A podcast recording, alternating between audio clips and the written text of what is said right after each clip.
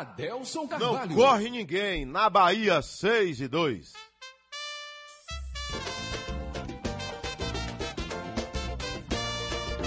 Agora sim, chega pra cá, negão!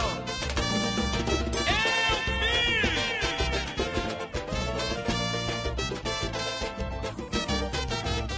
A tá chegando no maior astral. Ouça o recado que ele tem pra lhe dizer. O seu vizinho tá de olho em você. A Décio tá chegando no maior astral. Ouça o recado que ele tem pra lhe dizer. O seu vizinho tá de olho em você. Eu vi, eu vi, eu vi a Décio dizer. Seu vizinho tá de olho em você. Eu vi, eu vi, eu vi a Décio dizer.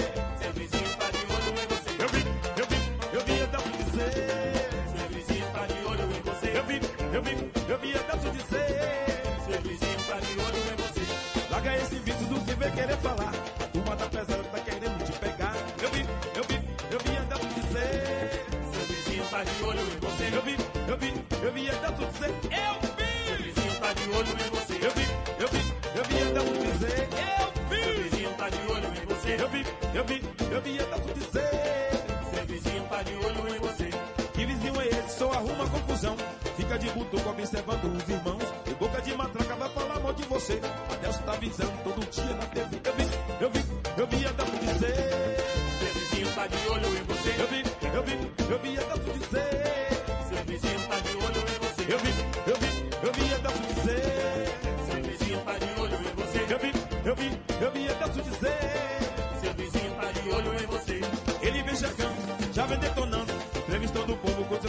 igual. Descavada, verdadeira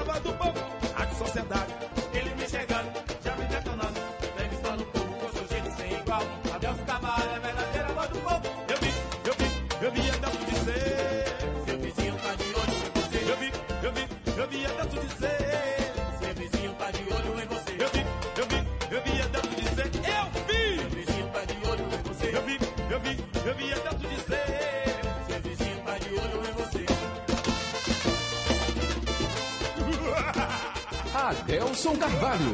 Eita, Bahia boa! 6 horas mais 4 minutos, 6 e 4 na Bahia. Bom dia, bom dia, bom dia de verdade pra você da capital baiana. Bom dia de verdade pra você da minha querida e gloriosa região metropolitana. E você do meu maravilhoso e glorioso interiorzão da Bahia, tá tudo bem? Alô, Guanambi, tá tudo bem por aí? Tá tudo em ordem? Então, agradeça. Obrigado, meu Deus. Obrigado, meu Deus. Obrigado, meu Deus. Sexta-feira chegou, vai amaciar, vai detonar, vai falar de quem, por quê, pra quê, tem coragem? Se tem coragem, a hora é agora. 7, 1, 3, 4, 8, 6, 3,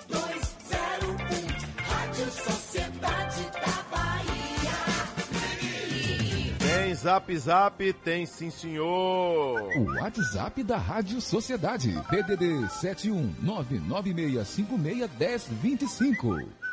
Aê, sexta-feira, Dia Internacional da Esbórnia.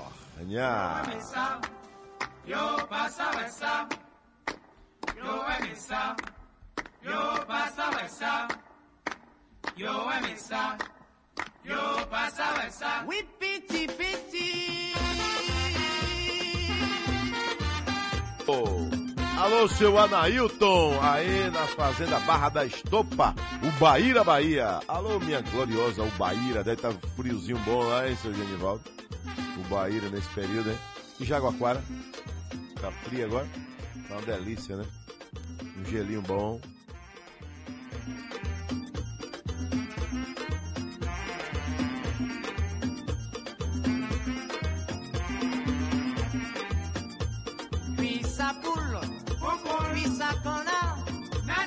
Pisa coden, pisa burrico, pisa mouton. Olá, Deus Carvalho, bom dia. Pergunta aí a prefeita de Dias Dávila. Por que, que a contaminação no município disparou? Coronavírus. Em 24 horas foram 83 casos. O município está sem controle da pandemia. Cadê o secretário de saúde?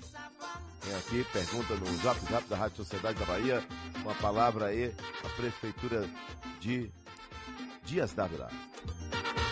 Bom dia, Deus Carvalho. Aqui é Garrote, pé de serra, muita chuva. Agradeço a Deus, obrigado, meu Deus, pela chuva. Kwen vle Men mwen an ka pale Se mwen ki ka di sa Na sexta-feira, Dia Internacional da Esbórnia, que não é aquela esbórnia de antigamente. Jovem tá de boa aí, esqueceu a facu. É, a facu. Eles, falam assim, facu. Eles não falam faculdade, não. Que agora é. A saudade é do churrasquinho na porta da facu. É. Pela, pela aula passa, né? Pela aula passa. Agora o churrasquinho, o pé sujo, o pé sujo lá fora. As piriguetes. 3 por 5. É, 3 por 5 real. Inventaram agora uma tal de piriguetinha. É, a lata, a lata é minúscula.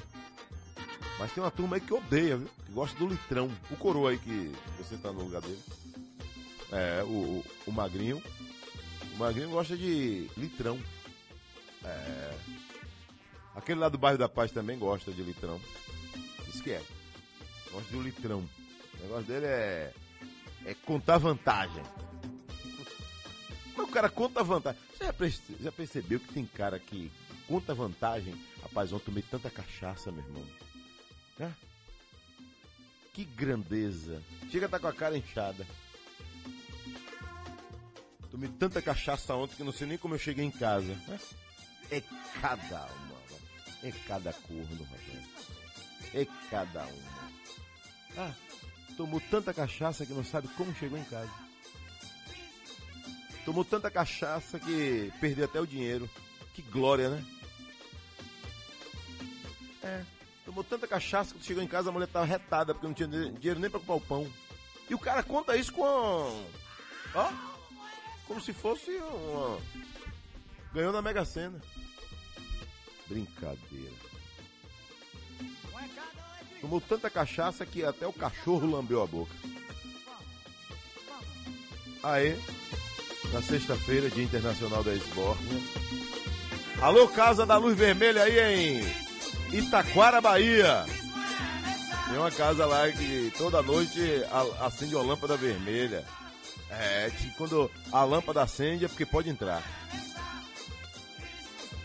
Itaquara.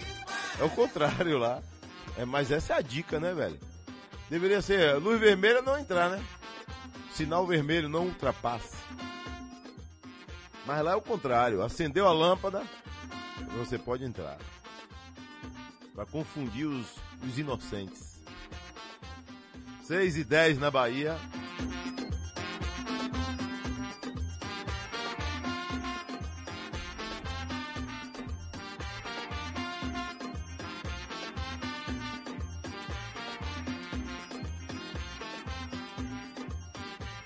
Edivaldo Rios, no Cabula. Alô, Edivaldo Rios, um abraço pra você aí no Cabula, ligado na gente. Alô, Una Bahia. Lá no meu glorioso sul do estado, pertinho de Ilhéus. Alô, Tico, um abraço pra você. Ligado na Rádio Sociedade da Bahia. E essa aqui, Janito? Essa aqui, é um minuto de sofrência. Alô, Divinópolis!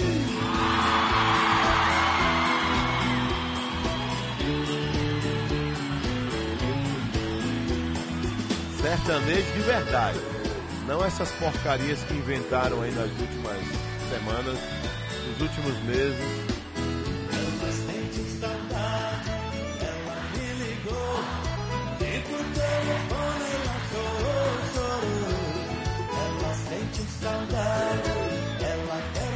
Ela fez o quê?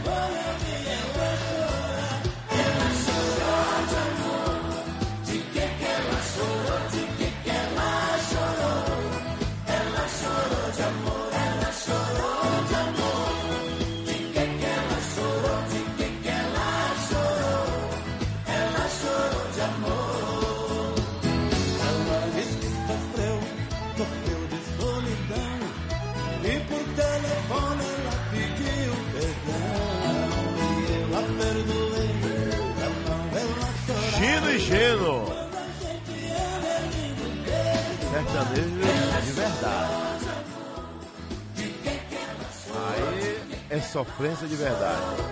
No minuto de sofrência, ouvinte de sociedade. Aqui, ó, olha o que eu falei agora há pouco da facul. Ensino privado, evasão nas faculdades só aumenta. A turma tá, ó, riscando o chão, caindo fora. Aguaceiro vira teste de paciência. O Toró, na capital, foi ontem. Jornal à tarde. Evasão escolar chega a 34% nas faculdades privadas. Tem mais. Anvisa deve aprovar vacina este ano. E seu Dória? Seu Dória agora é, é o que manda na Anvisa? É cada uma. Correio, Caixa libera saque em dinheiro do auxílio emergencial. Motoqueiros levam terror a 70 rodoviários em assalto. Foi na madrugada de ontem. São Caetano.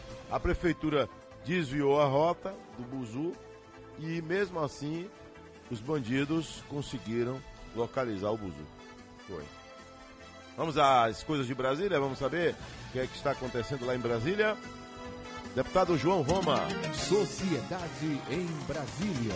Deputado João Roma, Brasília em destaque, mas a gente não vai esquecer da Bahia, né? E eu vi um vídeo seu falando daquele trecho que sai do contorno de Feira de Santana, que é um pavor.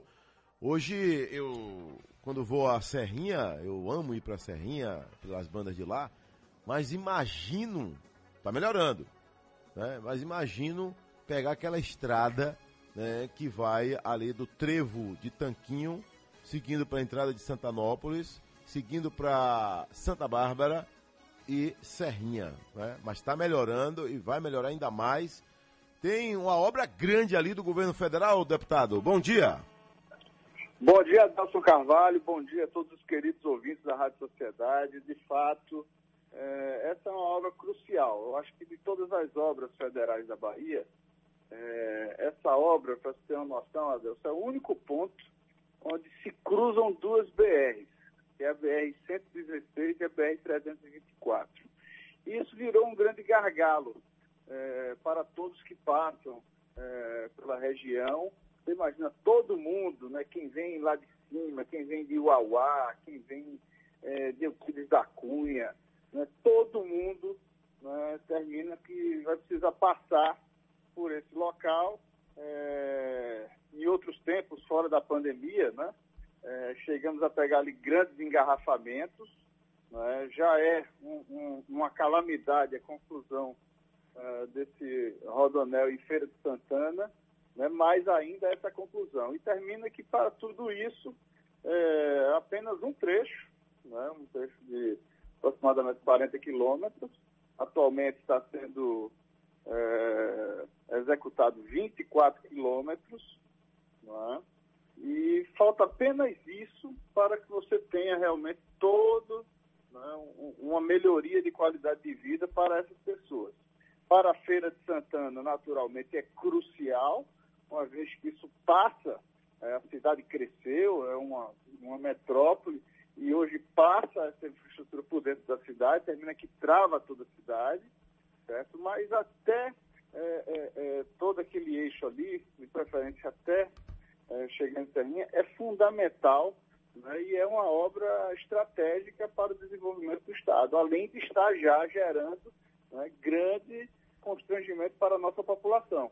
né. No momento, estamos em lockdown, um, um- um transporte reduzido, mas já na sequência, quando começarem aí a ter uma retomada das atividades, aquilo ali termina que é um impeditivo do nosso desenvolvimento, Adelson. Então, eu estive eh, no ano passado, como você lembra, com o ministro Tarcísio de Freitas. Houve uma movimentação grande de toda a bancada da Bahia. é? Eu fui acionado por José Ronaldo, pelo prefeito de Feira. eh, Targino Machado falou comigo na época. Recebi o pessoal de, de CDL, de Federação eh, Comercial. eh, enfim, todas as é, é um assunto né, que, como eu disse, afeta muito feira, mas é estratégico para toda a Bahia. E as obras estão em andamento. Nessas obras temos aí também duas pontes, eh, 12 viadutos, 13 passarelas, não é? e o DINIT informa que já no segundo semestre, não é? ou seja, as obras estão em plano vapor, deve concluir esse trecho de 24 quilômetros, que será de grande ajuda, né, de muita importância para toda a Bahia, Delcio. Valeu. Ô, deputado, outro tema que me chamou a atenção foi aí o, o programa emergencial de acesso a crédito direcionado às pequenas e médias empresas. Aí um direcionamento do deputado Efraim Filho da Paraíba. O que quer dizer isso, deputado? Exatamente. O deputado Efraim, ele pegou a relatoria né, desse programa emergencial para as micro e pequenas empresas, Adelson, e a importância disso é justamente que a gente consiga criar mecanismos para que o financiamento chegue nessas empresas, que são, sem dúvida nenhuma, os maiores empregadores do Brasil. E nesse momento que se fala de auxílio, que se fala de, de alguma maneira, dar um anteparo para a economia, muito comerciante quebrou, né? enfim, um, uma dificuldade muito grande para muita gente, especialmente quem, quem atua no meio do comércio, Adelson, então, essa medida ela viabiliza certo, que esses financiamentos sejam efetivados para pequenas e médias empresas. Então, é uma medida muito importante, realmente eu até falei em plenário, que era até é, considerado isso como uma ajuda humanitária para superar essa pandemia, né? porque quem faz acontecer geralmente é o empreendedor, é, quem está realmente nessa ponta. Então, foi uma medida muito importante que foi aprovada na Câmara dos Deputados, uh, na noite da quarta-feira, concluída ontem na votação, e agora segue para o Senado Federal para que a gente consiga avançar uh, nessa medida. E que o, esses programas federais consigam chegar na ponta. Muitas vezes você vota, programa é estruturado, mas tem dificuldade de execução. Então, num momento desse de pandemia, a gente não pode ter dúvida, não pode ter burocracia impedindo é, que esses programas aconteçam e cheguem na ponta, cheguem no consumidor. Deputado, é, seu Otávio de Cruz das Almas, que ouviu o senhor falando comigo aqui na segunda-feira sobre a entrega de trator em Cruz das Almas, foi para onde, quanto custou e são quantas unidades? Olha, foram dois distritos, foram dois tratores. É, é, no distrito, eu estava lá com Edinaldo Ribeiro, é, e André Eloy. E essa foi uma medida muito importante porque quem conhece, como você, a, a realidade né, do nosso povo do campo, sabe que isso é muito importante. Então foram nas comunidades de Piabas e em Gente São João.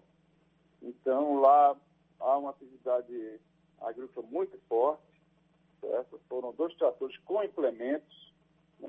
teve tanque de água, teve caçamba, é, lá em Piabas, por exemplo, temos também é, cinco máquinas de costura, uma estrutura para irrigação também, material da Codevasf e do Denox. Então, os parlamentares têm emendas, né, destino para essas atividades. É, já fizemos destinação de vários dessas, é, desses implementos de equipamentos por toda a Bahia. É? E, sem dúvida nenhuma, foi muito importante. Com toda a cautela, é? uma vez que a entrega tinha é, poucas pessoas para evitar justamente uh, o, o, o, contato, né? mas foi muito importante chegar lá e é muito bonito, Adelson, ver a alegria das pessoas que produzem. Você mesmo fez uma postagem é, muito interessante é, com um agricultor que mostrava lá um trecho que irrigava né, e que faz produzir, né, que faz chegar comida na mesa do brasileiro. É, Genival então, da Verdura, é, lá de Planaltino, Bahia. Exatamente. É. Então, ou seja, implementos como esse são ações políticas muito importantes, porque justamente você está dando a vara.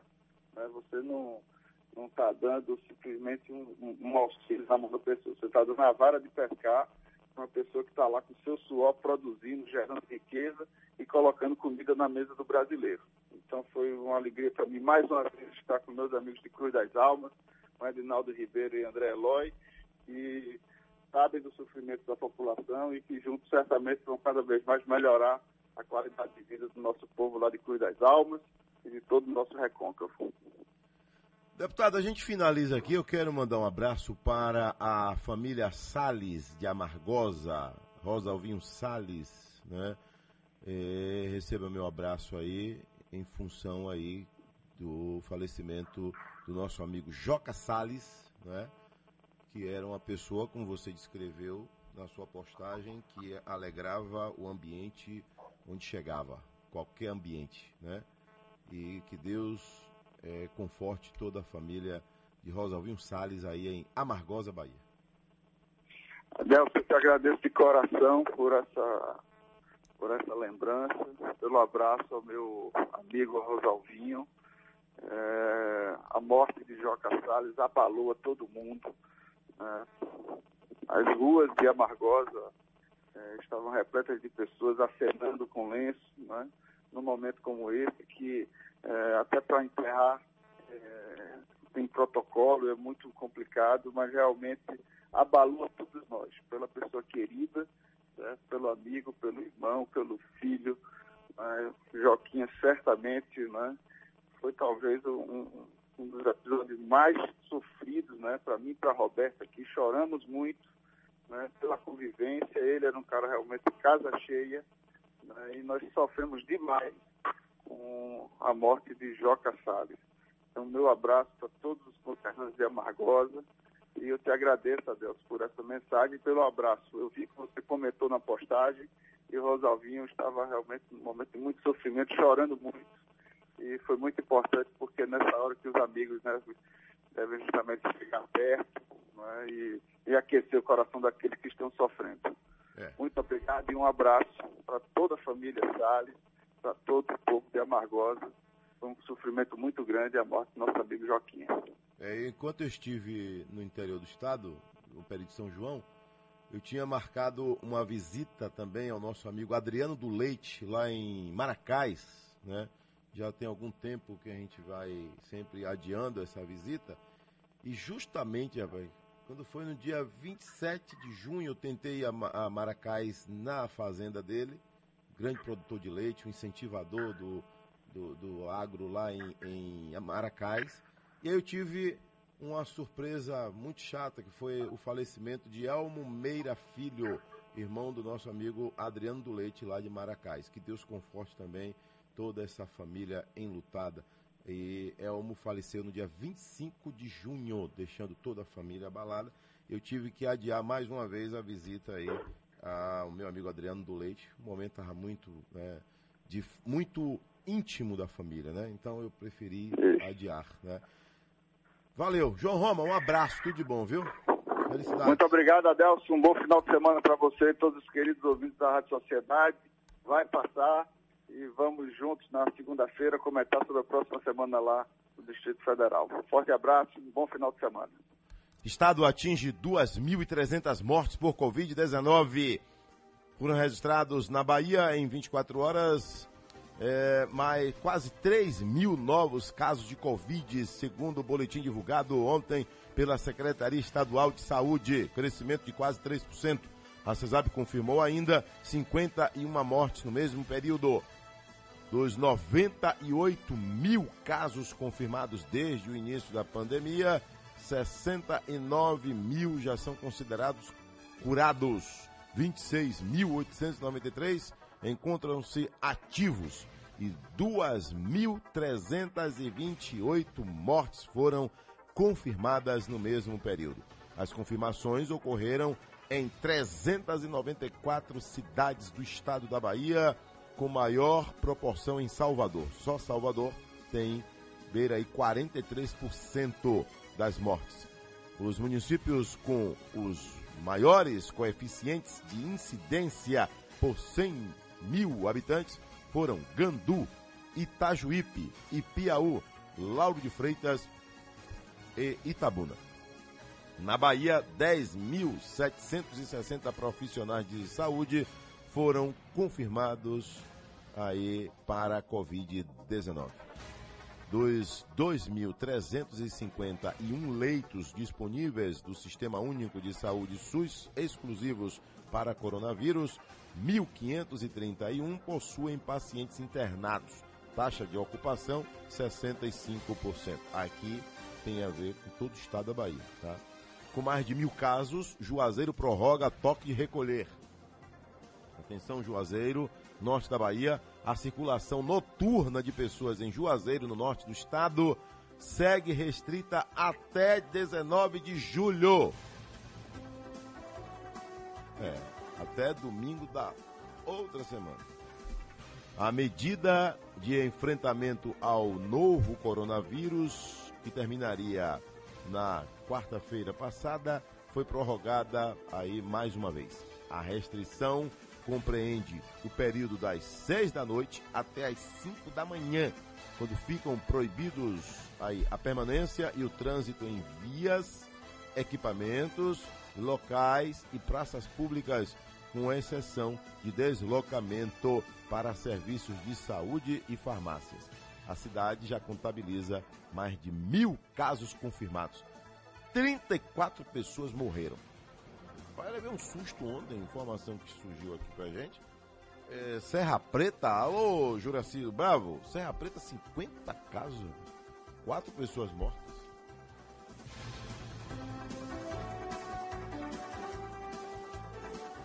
Imagine. É uma cidade que você não imagina que vai ter tanto caso, mas tem. Olha, depois de prestar depoimento, o fundador da Ricardo Eletro é solto. Foi solto aí depois de prestar esclarecimentos ao Ministério Público do Estado de Minas Gerais e à Polícia Mineira. Às 6h31 na Bahia, cervejaria vai abrir nova fábrica em Alagoinhas. Olha, tomei conhecimento dessa informação ontem, né?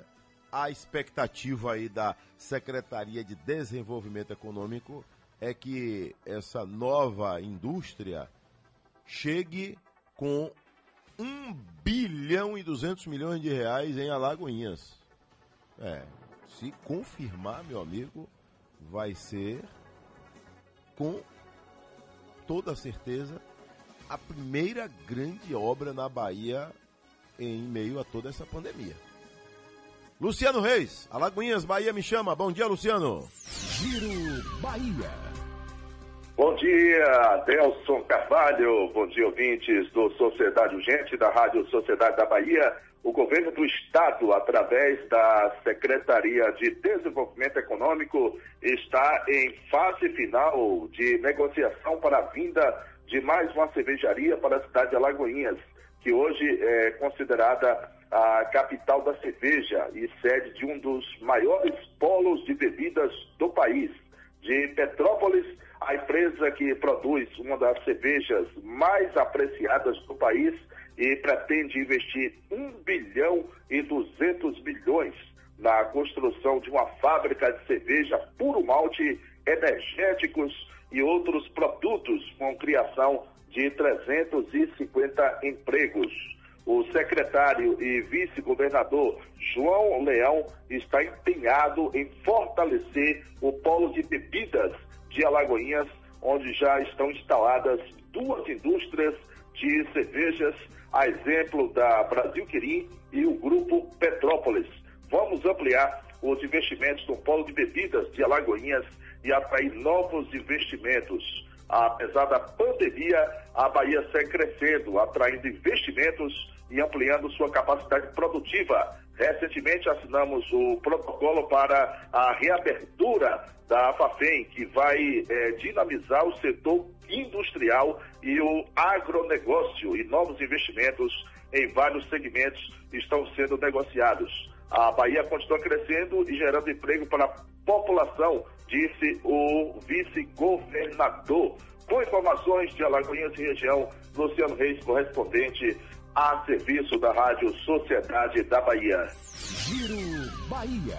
Oferecimento: Governo do Estado. A Bahia contra o coronavírus. É, e essa semana também foi anunciada aí a implantação de uma nova fábrica de água mineral que investe 6 milhões em Sátiro Dias, que não está distante de você aí, Luciano Reis, em Alagoinhas, Bahia. É, é, município baiano de Sátiro Dias recebeu 6 milhões em investimentos privados e 63 novos postos de trabalho diretos com a implantação de uma unidade é, industrial da Natural Águas do Brasil, empresa que vai produzir água mineralizada e mineral de 20 litros, água saborizada, refrigerantes, sucos, néctares de frutas com a marca Natural Demais. A unidade tem a capacidade de produção de quase 170 milhões de litros por ano. E a assinatura do protocolo de intenção com o governo do estado, por meio da Secretaria de Desenvolvimento Econômico SDE, ocorreu na terça-feira, conhecida como dia 7. Então, mais uma indústria chegando aí na Bahia, especialmente no nosso glorioso interior do estado. Aqui tem gente para falar com a gente e fala agora aí, ô Genivaldo. Bom dia, Delcio Carvalho. Bom dia, Tudo amigo. bem, Delcio? João da bem. Carne do Sol. João da Carne do querido, Sol. Gostaria que você nos ajudasse aí. É, aqui na rua, Sérgio Brito, bem próximo ao posto médico aqui do Alto do Coqueirinho, tem um buraco jorrando água da Embasa, que tem mais de 15 dias. Nós já ligamos, já vieram aqui, olharam. É água o dia todo, desce com lama, tá entrando até na casa dos meninos que moram aqui mais embaixo, entendeu? Uma estupidez, rapaz, a dona Embasa. Por favor, Adelso, dê, uma, dê essa força aí pra gente aqui. Muito obrigado, meu irmão. Um bom dia, que Deus lhe, lhe proteja. Pronto, toda a força aí para a gente resolver esse problema. Mais um aqui. Bom dia, Delcio Carvalho. Bom dia. É, eu sou único de caminhoneiro, moro em Fortaleza, né? E, e rodo na rota Fortaleza-São Paulo há mais de 20 anos. E passa Então, pela Bahia. Essa obra está falando aí com o deputado é uma obra muito necessária. Porém, Adelson, essa obra demora muito a terminar, viu? Ali no, no posto Trevo, onde sai para para Riachão e para Serrinha, em minha opinião, ali teria que ser feito um viaduto para desafogar o trânsito, porque ali sem o viaduto o trânsito vai ficar caótico em dois meses. Outra coisa, ali chegando em feira também tem pedaços que faltam indenização e é uma obra que era para ter sido feita 10 anos atrás e ninguém sabe nem se vai ficar pronta daqui a dois anos, adeus. Olha, o que o governo federal diz, através da, da, da pasta do Ministério aí da Infraestrutura, que ainda nesse semestre, que já estamos no segundo semestre, são quase 25 quilômetros de rodovia que serão entregues. Vamos torcer, né? né? vai- Quando tiver tudo pronto ali, vai melhorar, viu, seu Ronald? Não há dúvida. Porque para você chegar em Serrinha hoje, meu amigo, é uma guerra. Para voltar de Serrinha, outra guerra. Vamos à entrevista do dia? Vamos lá. Sociedade Entrevista. Entrevista que eu solicitei aqui da nossa produção, esclarecedora, com Marcelo Oliveira, presidente da Bahia Pesca. Bahia Pesca. É, antes de falar de distribuição de máscaras, né, eu quero saber quais são as ações da Bahia Pesca em nosso estado. Né? É, o Marcelo Oliveira, bom dia. Bom dia, meu amigo Adelso. Bom dia, ouvintes da Rádio Sociedade. É um prazer estar aqui no seu programa. Vamos lá, né? É, sempre há uma oportunidade, né, Marcelo, de a gente colocar em evidência aí trabalhos realizados por órgãos nem tão não tão divulgados, né? Nem sempre são é, é, órgãos que ocupam espaço na mídia, né? Mas eu tenho buscado aqui trazer informações importantes, né? Para o nosso público. O, qual é o trabalho hoje? Qual é a, a base de ações da Bahia Pesca? Marcelo. Alô, alô, alô, alô, alô, alô. Cadê? Não? Volta aí. Produção de peixe na Bahia aumenta 40% durante a pandemia. Então, peixe que é considerado um dos alimentos mais saudáveis, né? E como é que. Será que a Bahia. A Bahia não é autossustentável em peixe, né? A Bahia tem que trazer peixe de Santa Catarina, de, do sul do Brasil em geral. E nós precisamos. Entrevista, né? Com Marcelo Oliveira, presidente da Bahia Pesca. Marcelo, retomamos então aí o contato com você, né? E a minha pergunta é a seguinte, né? Quais são as ações, o que vem a ser a Bahia Pesca em nosso estado? Aliás, a Bahia Pesca é uma empresa vinculada à Secretaria de Agricultura, empresa do Estado vinculada à Secretaria de Agricultura. Ela, ela já tem dezenas de anos de funcionamento no Estado, foi fundada na década de 80 e de lá para cá já teve uma atuação muito importante no desenvolvimento da, da aquicultura no estado da Bahia e no apoio à pesca artesanal, o marisco e a pesca artesanal. Sem dúvida, a Bahia Pesca tem uma história de atuação em todo o território baiano, com- como um grande fomentador dessa atividade no nosso estado. É, é o único estado da- do Brasil que tem uma empresa que trata especificamente é, de pesca. E isso nos, nos dá uma condição de destaque é, no, no encaminhamento dessas questões. Agora, você havia perguntado, e eu quero agradecer aí, os principais projetos. Olha, Delcio, em alguns momentos nós temos que atuar de forma pontual, como foi o caso na época do óleo, como está sendo agora é, com relação ao Covid. Então, o governo do Estado da Bahia está fazendo investimento muito grande na produção de equipamento de segurança, máscara, é, álcool gel, e a Bahia Pesca está sendo seu braço operacional para poder fazer esse contato com o pescador e levar. Você sabe que tem colônias em ilhas, é, em lugares longínquos, de acesso difícil, e é justamente esse público que mais precisa. Então, nós fizemos um mapeamento de todos os municípios da Bahia, no qual é, houve a incidência da, da- do Covid, e partimos para fazer essas entregas. Então, isso é uma atuação pontual. Mas, de uma maneira geral, é, por exemplo, agora nós, eh, nós nos debatemos com um problema que é histórico, a comercialização do pescado do pescador artesanal. Porque o pescador artesanal, normalmente, ele vende no varejo, é aquele cliente ali, fidelizado, etc. E nós verificamos a precariedade dessa cadeia agora, porque o cliente sumiu, diminuiu muito a, a, a busca pelo produto da pesca artesanal. E é uma cadeia enorme, milhares de famílias dependem disso. Então, nós estamos agora nos debruçando sobre o projeto, que é o desenvolvimento de um aplicativo, para que nós consigamos eh, diminuir a distância entre o pescador artesanal e marisqueiro e o consumidor final. Então, com isso, a gente acredita que a gente vai dar um incremento bom na, na- no principal gargalo que a gente tem hoje no segmento, que é a comercialização do pescado. Ô Marcelo, é, é possível hoje a gente ter números exatos, talvez seja uma situação mais difícil. Mas hoje, qual é a, a, a linha de cadastro que tem a Bahia Tursa? É possível saber quantos mil pescadores e marisqueiras nós temos na Bahia? Bahia Pesca. Né? Bom, é, nós temos é, estima- estimativamente em torno de 130 mil pescadores e marisqueiros, pescadores artesanais e marisqueiros, espalhados por todo o território. Né? Quantos mil? Não é só a orla, mas as bacias dos nossos principais rios, é, pe- pelo interior, nós temos esse contingente de pescadores que vivem, tiram sustento da atividade de, de pesca artesanal e marisco. São quantos mil? 130 mil. 130 mil.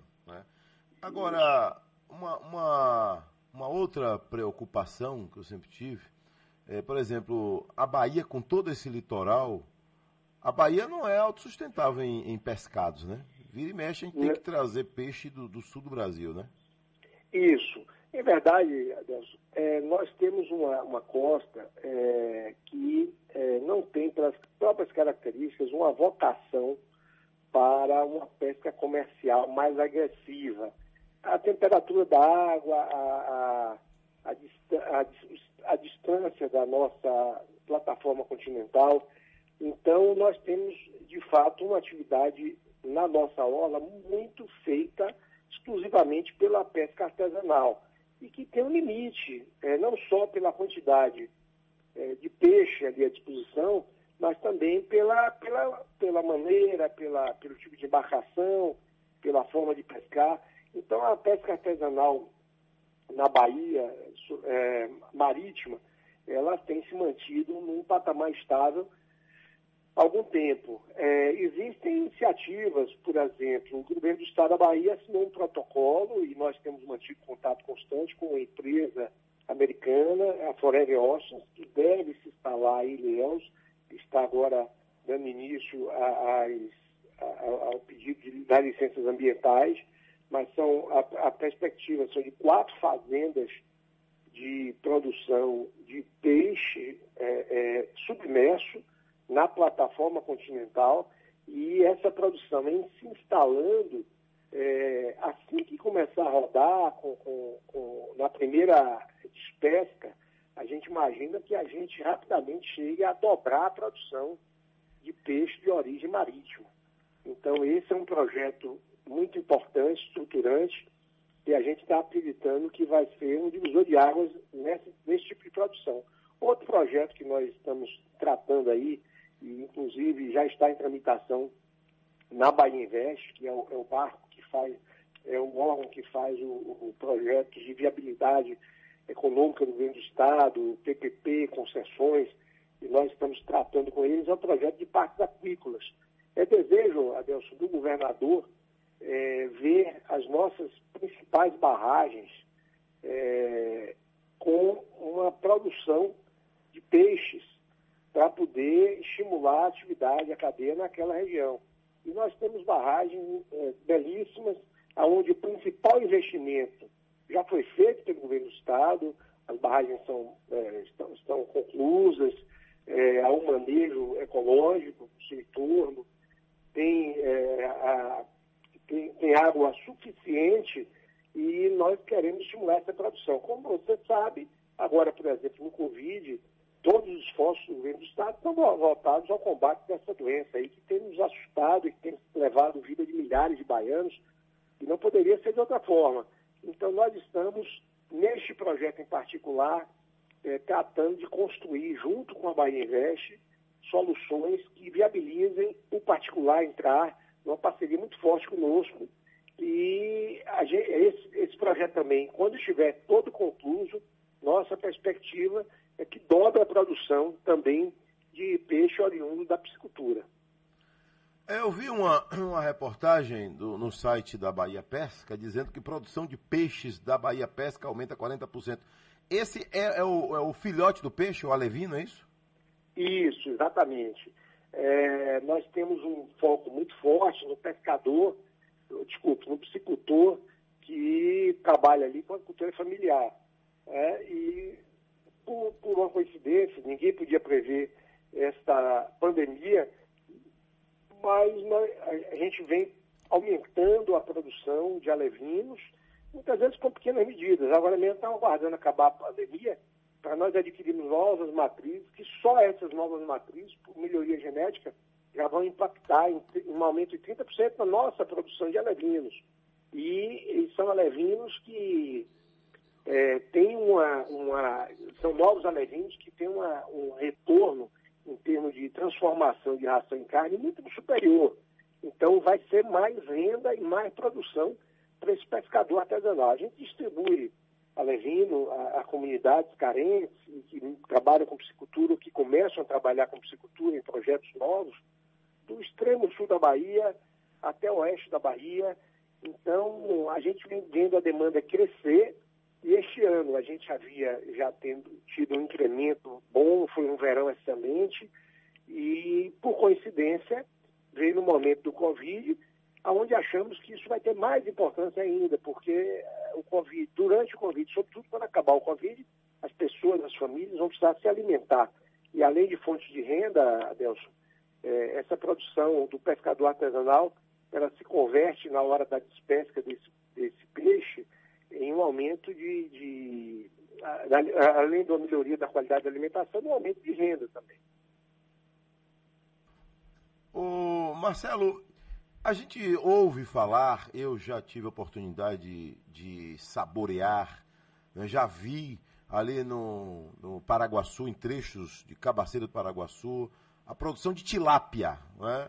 Como é que está hoje, no, quando a gente fala é, em, em em, em visão macro, o estado da Bahia na produção de tilápia? Olha, é, é, nós temos a produção, é o nosso carro-chefe, é, é, a principal, é, principal espécie de alevino que nós produzimos é tilápia.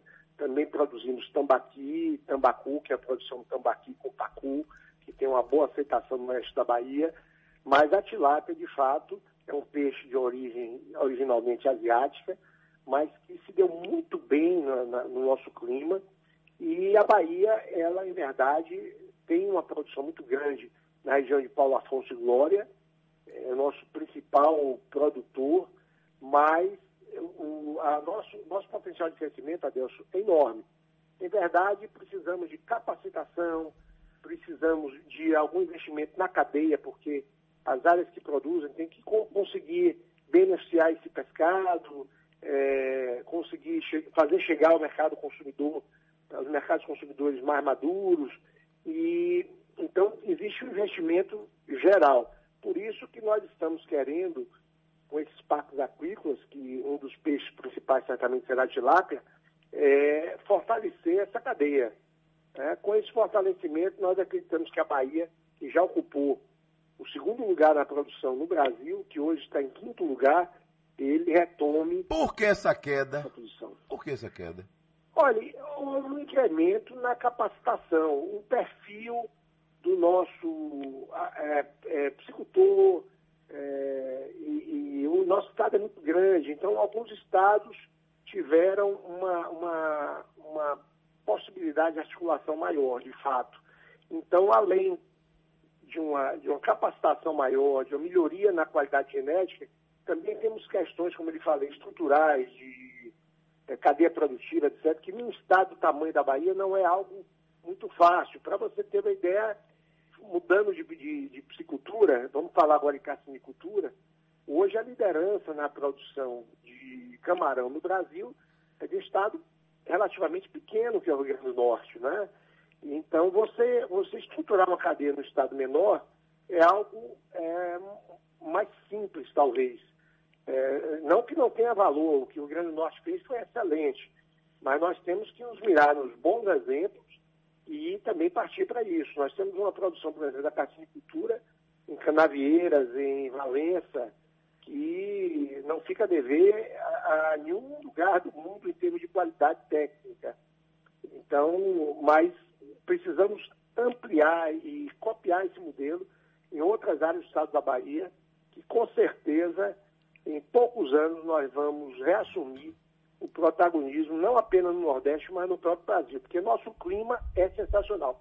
Se, por um lado, a nível de pesca artesanal, marítima, nós temos algumas limitações da própria natureza, e esse projeto da Forever Oceans em Ilhéus, ele deve ser um divisor de águas. Por outro lado, na apicultura, especialmente na piscicultura e carcinicultura, a Bahia tem, pelas condições climáticas e geográficas, condição de assumir a liderança nacional. Não sem esforço, porque os outros estados também estão trabalhando, também estão se dedicando, e essa atividade tem se mostrado muito rentável, inclusive com grandes oportunidades de exportação. Marcelo, é, temos também um, um, um, outro assunto que são os mangues, especialmente Santo Amaro, né? É, é, é, São Francisco do Conde. E hoje é possível colocar filhotes de caranguejos nesses mangues? Como aconteceu Sim, recentemente? Gente, nós já temos alguns anos que nós produzimos e soltamos milhões de filhotes ano a ano é, nos nossos manguezais esse ano nós, nós soltamos ao entorno de 4 milhões de, de megalopes, que já é um filhotinho um pouquinho mais avançado, de forma que ele já consiga cavar sua cova e se proteger dos inimigos naturais, mas é uma atividade que com pouco investimento a gente consegue ampliar. Estamos prioritariamente cuidando dela porque é, os nossos mães, Adelson, são berçários da vida marítima, né? É, e nós temos uma costa recheada de mangues. Quando você vê a Baía de Todos os Santos, então, é espetacular. E é, essa, essa atuação da Bahia Pesca, que não é uma atuação que tem imediatamente nenhum viés comercial, é, mas a gente sabe que muitas e muitas, milhares de famílias dependem da extração, do extrativismo, da coleta, como é o caso do marisco, e do, do próprio caranguejo. Hoje, na Bahia, muito do caranguejo que a gente consome, ele vem de outros estados, aonde tiveram uma captura menos, é, menos drástica. Vem até então, do vem Pará, é verdade? Vem do Pará? Vem muito caranguejo do Pará. Meu Deus. E nós queremos é, justamente retomar essa, esse equilíbrio de, de, forma que tenhamos os nossos é, marisqueiros condição de, de, tirar seu sustento dos nossos mães através da coleta do, do caranguejo. E outra coisa, Adelson, eu quero chamar a atenção, é, eu acredito que, dentre outros segmentos profissionais, mas o pescador marisqueiro é o maior defensor da natureza que nós temos, porque eles vivem num ambiente que tem que estar descontaminado para que eles possam viver, não tenham doenças ocupacionais, e eles tiram dali sua própria alimentação e seu sustento. Então, quem mais luta e briga para que os nossos mangues, nossos é, rios, nossos lagos, nossos mares estejam limpos, é o segmento de pesca e marisco que tira dele seu sustento. Ô Marcelo, é, épocas do ano a gente acompanha aí o seguro defeso, né? um período que os pescadores não podem né, exercer suas atividades. Né? Como é que a Bahia Pesca acompanha né, distribu essa distribuição de renda? Vira e mexe tem algum tipo de crítica, tem denúncia, diz que tem cidade que tem digamos, um, hipoteticamente, 5 mil pescadores, mas lá na folha de pagamento aparecem 15 mil, gente que nunca pescou na vida aparece como pescador, como pescadora. A Bahia Pesca acompanha eh, também essas ações? É, a gente termina tendo conhecimento, porque a gente tem uma proximidade muito grande com o segmento de pesca, então, vez por outra, aparece alguma coisa nesse sentido. Agora, as queixas maiores, Adelson, é, são de pescadores que não conseguem levar a cabo, concluir o seu processo de cadastramento, não obtém sua carteira de pesca, pescador.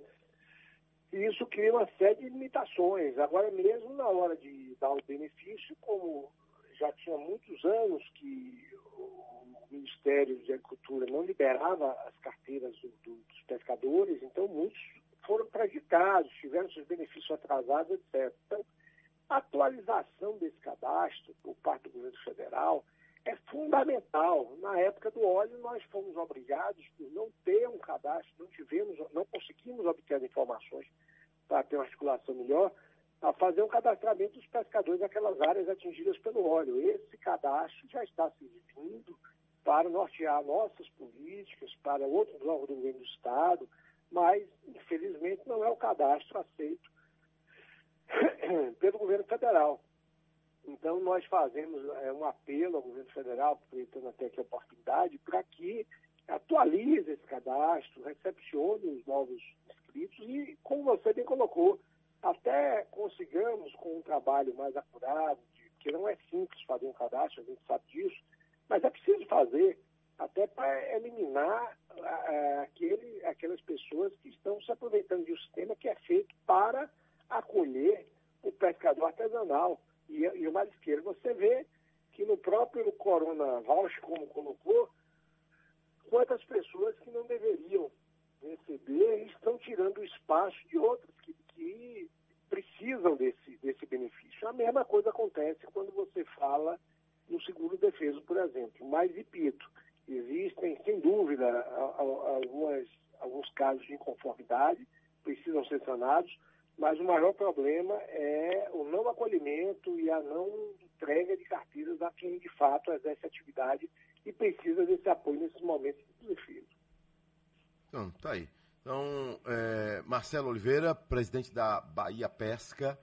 Né? O, Marcelo, com relação as marisqueiras, né? Nós temos um carinho muito especial, né? Pelas nossas marisqueiras, especialmente de Taparica, de Vera Cruz, de Salinas. Né? Aqui em Salvador também nós temos, especialmente no Chubu Ferroviário, em outras cidades como Salbara.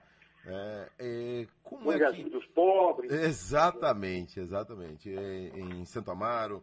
E nós temos essas marisqueiras que exercem um papel importantíssimo, como você disse aí anteriormente, né, ainda elas são responsáveis para levar consciência também a muita gente. Né? Quantas vezes uma marisqueira deixou ali é, o seu papel, o seu trabalho de conscientização? Quantas vezes uma marisqueira impediu que alguém né, agredisse o meio ambiente? Né? Então, elas estão ouvindo a gente agora. Como é que a Bahia Pesca acompanha o trabalho delas, abraça o trabalho da, das marisqueiras? É, olha, a gente procura, é, além desse trabalho que eu lhe coloquei aí de produção de megalopes, que vai beneficiá-las em, em, alguma medida, mas o principal problema que a gente vê hoje no Marisqueira é, de fato, é uma atividade que a gente, que não é, não é leve, né? Exige é, posições, exige uma dedicação é a exposição a- ao meio ambiente, né, ao sol, ao, ao sal. Então, nós nos preocupamos muito com a questão da saúde ocupacional, né? Então, isso é uma questão relevante. E, e outra coisa, qualificação. Qualificação para poder é, utilizar o EPI correto, que muitas vezes nós fornecemos até, é, utilizar EPI correto, ver a postura corporal na hora de exercer sua atividade para não desenvolver LER e o próprio manuseio desse marisco e o beneficiamento, porque isso também garante uma melhor apresentação e uma melhor qualidade.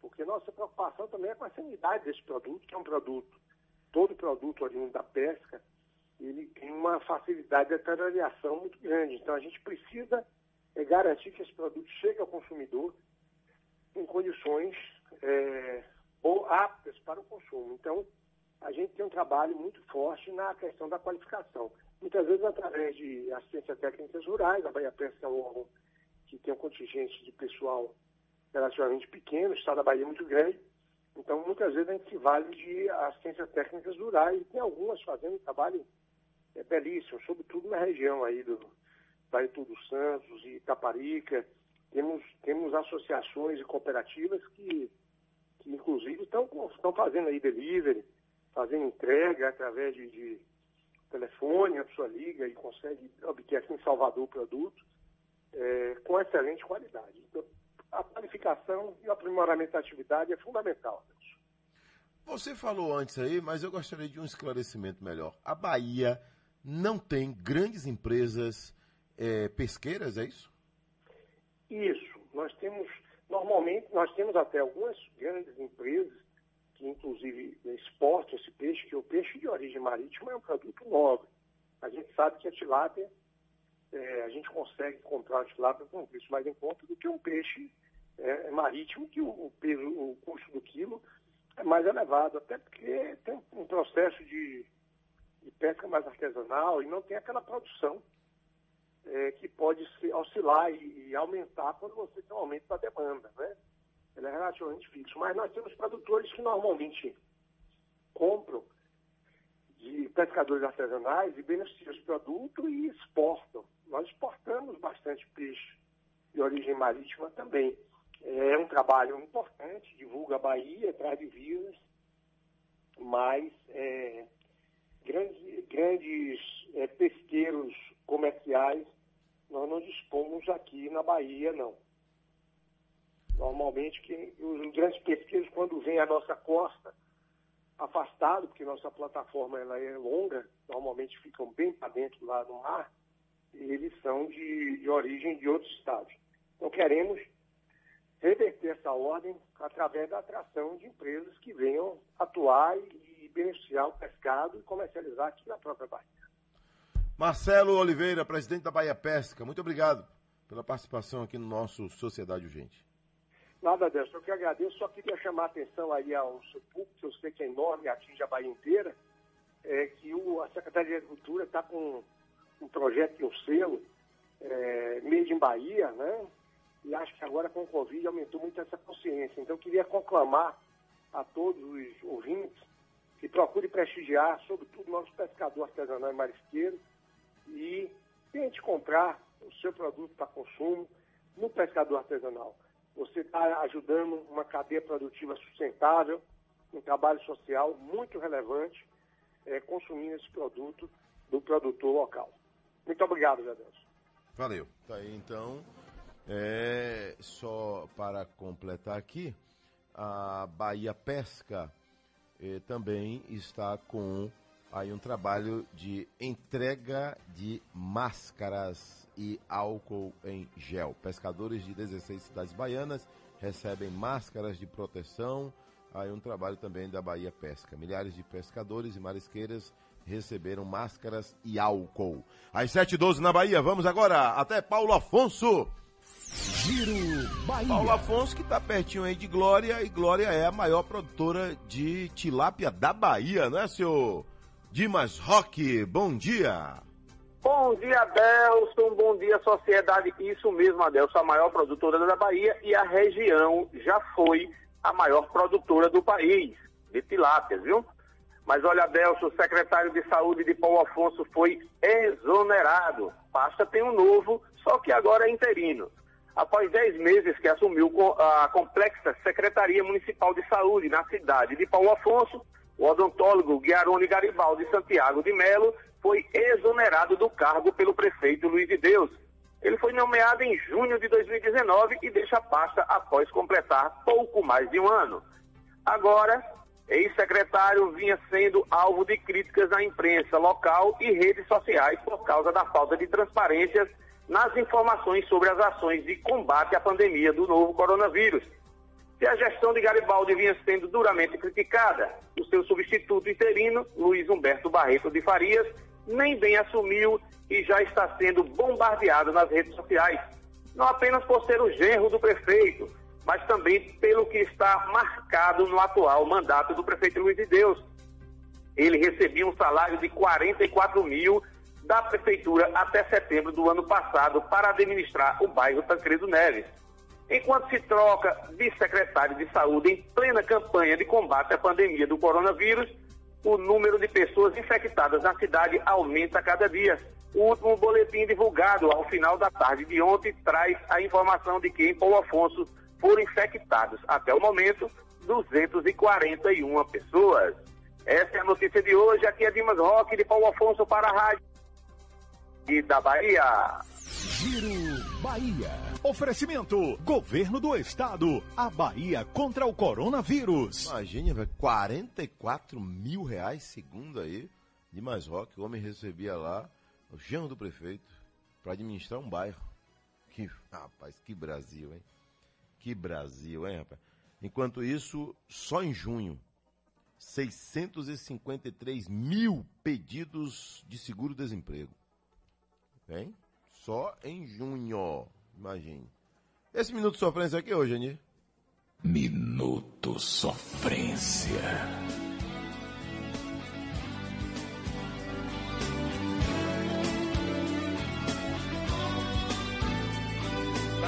Paladar. Na sexta-feira, Dia Internacional da Escola. É. Alô, João Calil! Cris Cambuí quer falar com você.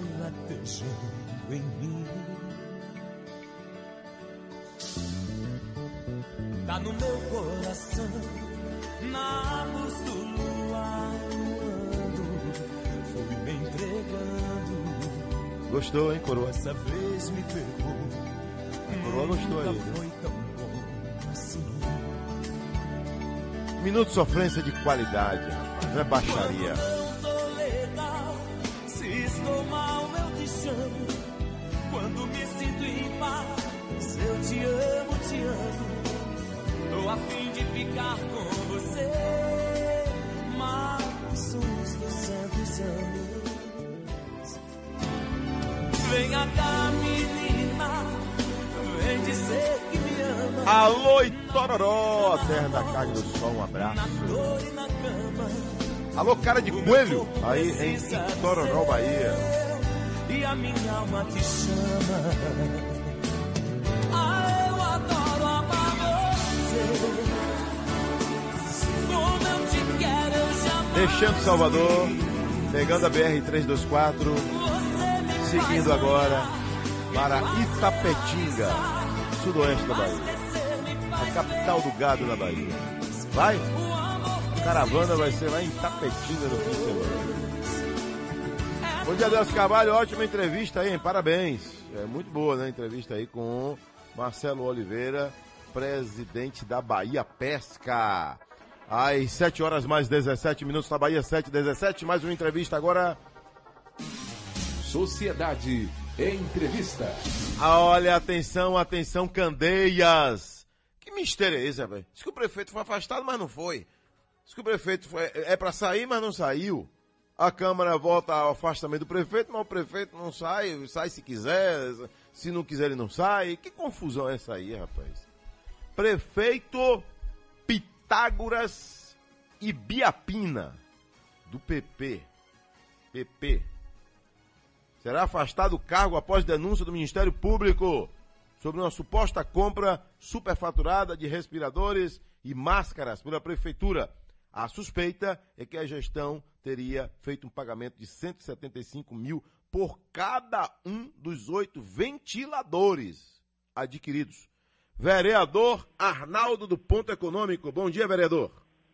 Bom dia, meu amigo. Tudo bem? Tudo jóia. Aqui está falando com o senhor Adelso Carvalho, aqui na Rádio Sociedade. Ô, Adelso, como é que tá você? Na luta de sempre, eu estou querendo entender isso aí. O prefeito foi afastado, não foi? Houve aí a determinação para se afastar e não se afastou? Qual é a situação de momento aí é, na política de Candeias?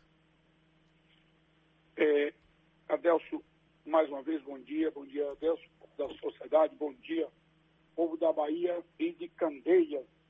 É, veja bem, foi feita uma denúncia por um eleitor e essa denúncia chegou à Câmara de Vereadores.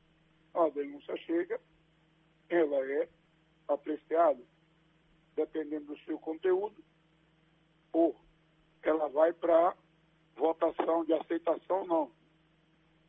Uma denúncia é robusta, cheia de elementos que supostamente há é, desvio de verba pública, a Câmara foi, apurou e a Câmara aceitou e votou e aceitou a denúncia. Depois disso, tem uma medida cautelar de afastamento do prefeito por 90 dias para apuração das denúncias, porque o, a, a gestão simplesmente ela não dá informação de nada. Tudo que a Câmara pede ou que alguém pede, eles não dão informação. Então, lá no decreto 201, a partir do, do, do artigo 4 tem os dispositivos aonde se pode tramitar em relação à falta de informação. Já visto que o senhor prefeito tem mais de 22 ou 23 ofícios pedindo informação é, da gestão e eles não dão. Por que, que eles não dão informação? Candeias formou uma, uma situação que eu chamo de aquartelamento quando você coloca a tropa para fazer uma missão amanhã e coloca ela dentro do quartel hoje, fica todo mundo quietinho para não vazar nada da operação que vai se fazer. Isso é feito na Prefeitura de Candeias, porque lá tem o prefeito, tem a sua esposa, que é dona de duas secretarias, e seu irmão, que é o secretário da SESC. Então, tudo em família. Então, de lá não vaza nenhuma informação. Toda informação que você pede, que a Câmara, o vereador pede, eles não dão informação. Inclusive, eles também apagaram é, é, o site de 2017 até 2018, quase dois anos, não tem nenhuma informação no portal, foi tudo tirada do, de, de, de, tirada de, de, de acessibilidade a, aos municípios. Então, que é crime ele fazer isso. Baseado nessas informações, veio essa denúncia, foi apurado, achamos convincente a denúncia, aí veio o pedido de cautelar e também foi apreciado e foi votado na data de ontem. Foi votado a aceitação, foi votado afastamento cautelar. Aí você assim, foi afastado e não foi. Legalmente ele está afastado, com um decreto que saiu ontem, está afastado. Agora, se ele vai ou não sair da prefeitura, fica a cargo da, da prefeita, da, dos seus advogados, é, de quem quer que seja, para fazer os trâmites. Ele hoje não é prefeito de Candeias, isso é fato. E quem está assinando? Quem está assinando aí? Hoje, é, como, a, como, o expediente começa a partir das 8 horas, a partir das 8 horas, e a, vice a, a prefeita tem postado ontem, com certeza já está lá, então, a partir de 8 horas, quem deve assinar é despachar a prefeita. Ele não vai poder despachar nada.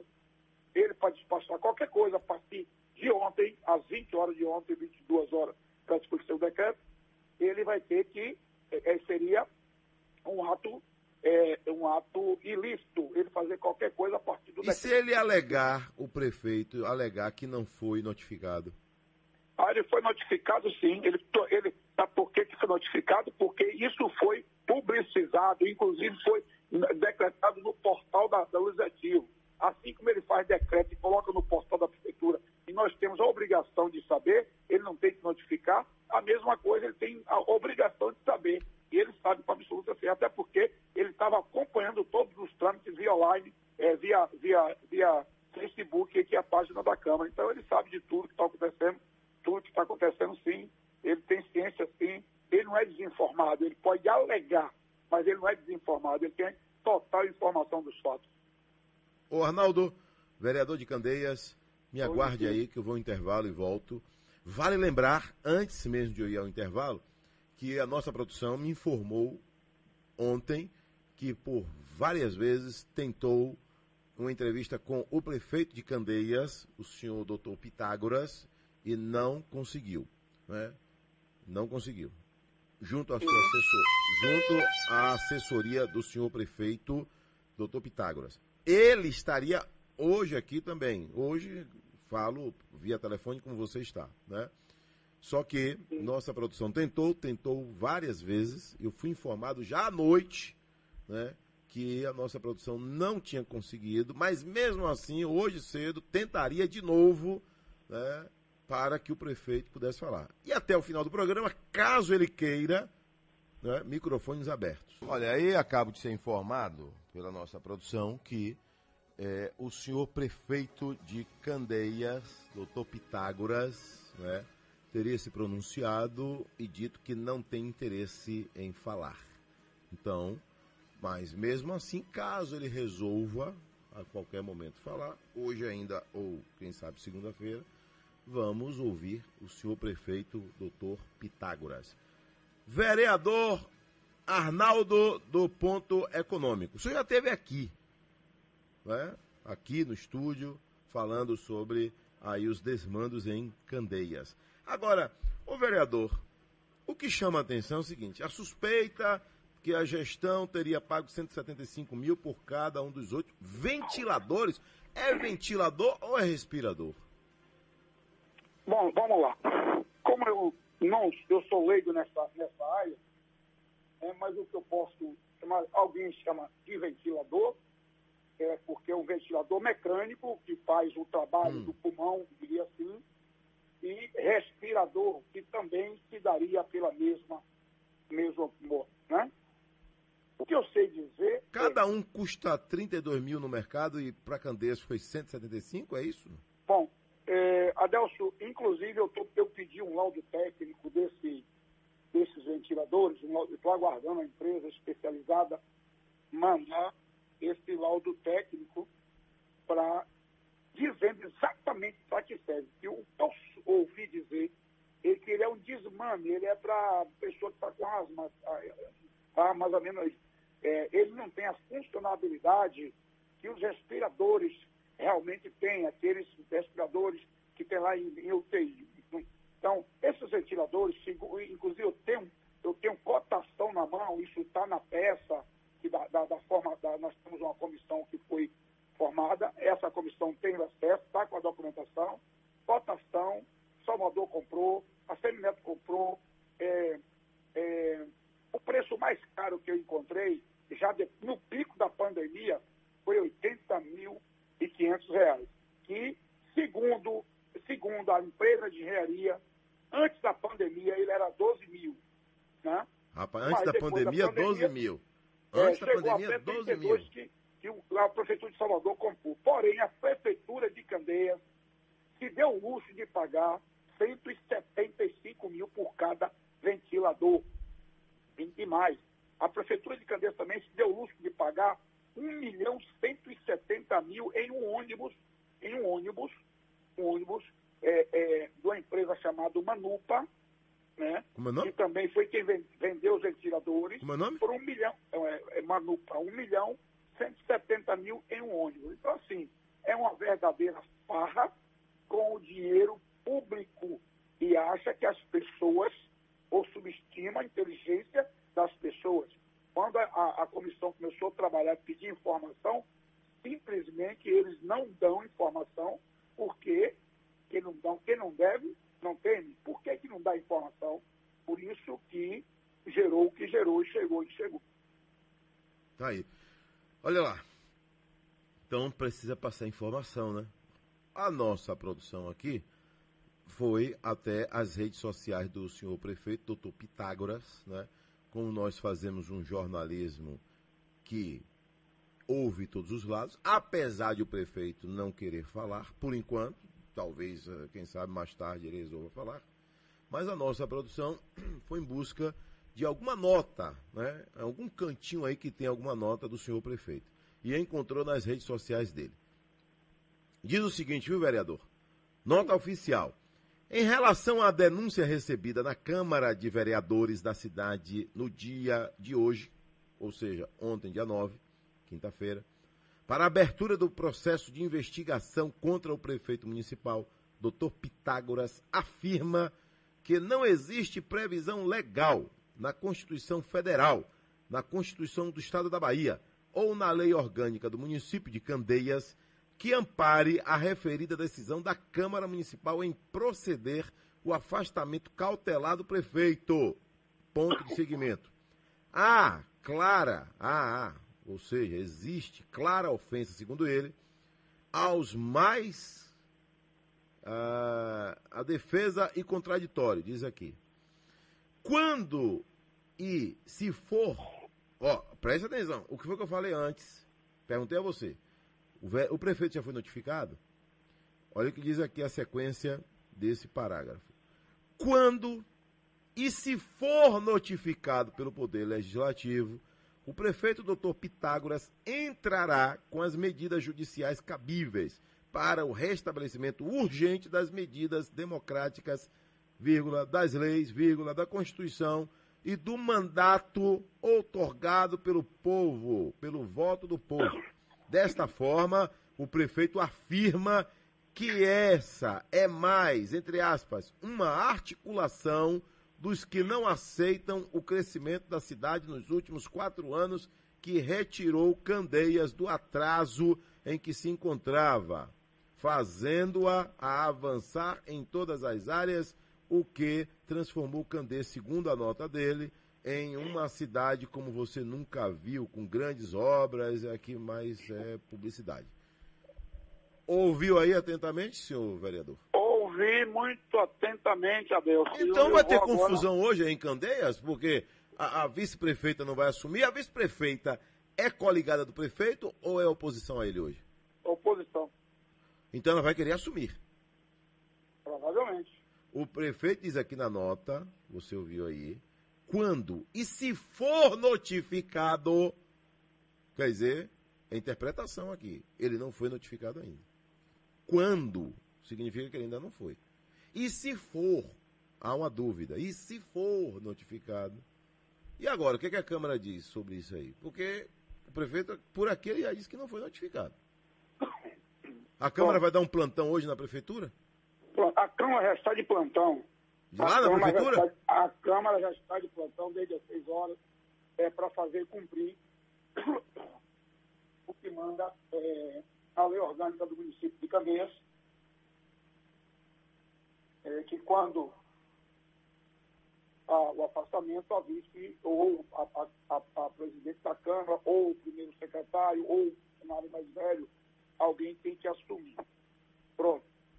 Enquanto ele dizer é, que não existe é, não existe é, procedimentos na Constituição, eu quero lembrar ao senhor prefeito e aos assessores dele é, que ele foi afastado pelo 201, decreto-lei 201 de 67, que lá ele preconiza -se claramente, passo a passo, as punibilidades para os senhores prefeitos.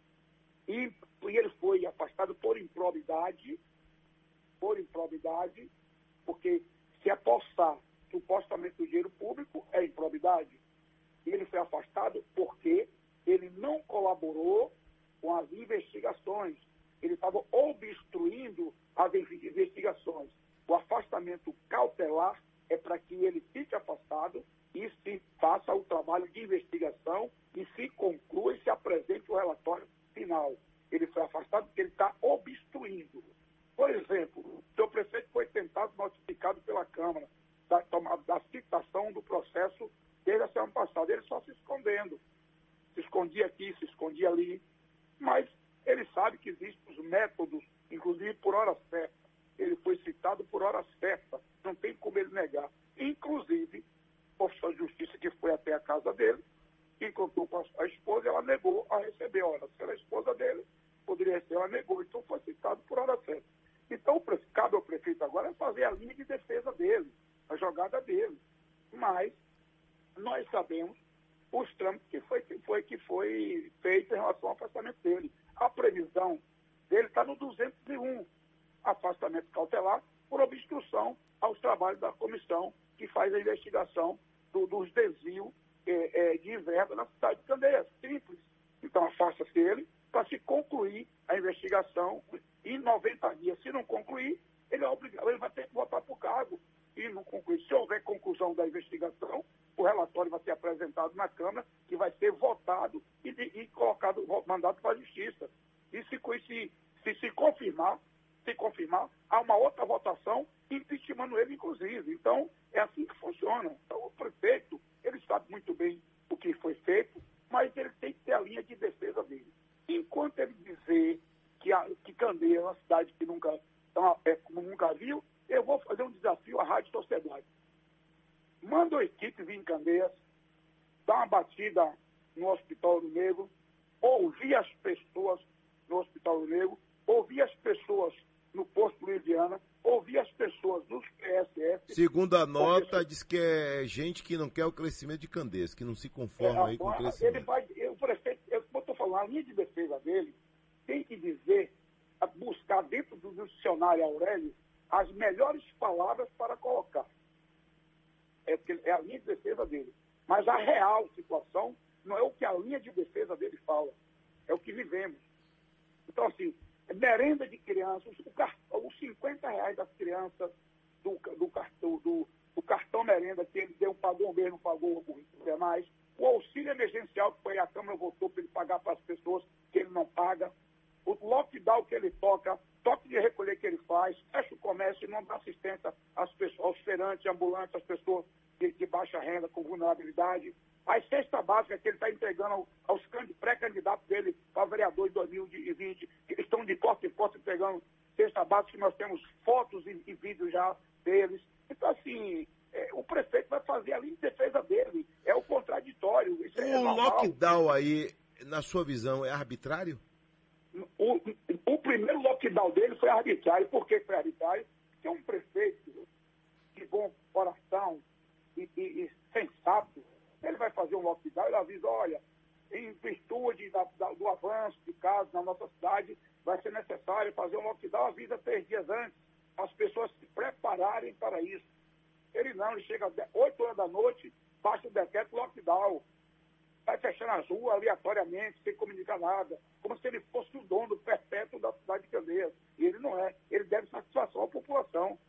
Ele deve satisfação Como à é que tá o população. comércio aí? O comércio, eu soube que o comércio está à beira da falência, é verdade? O, não, o comércio já estava, à beira da- já estava na falência no passado e agora piorou muito mais, porque a ideia desse grupo é falir o comércio para que o povo viva na mão deles, como pedente, pedente, na porta dele pedindo, e ele sorrindo, jogando para cima para ver quem, para cima ver quem pega primeiro. Qual é a receita hoje de Candeias, mensalmente e anualmente?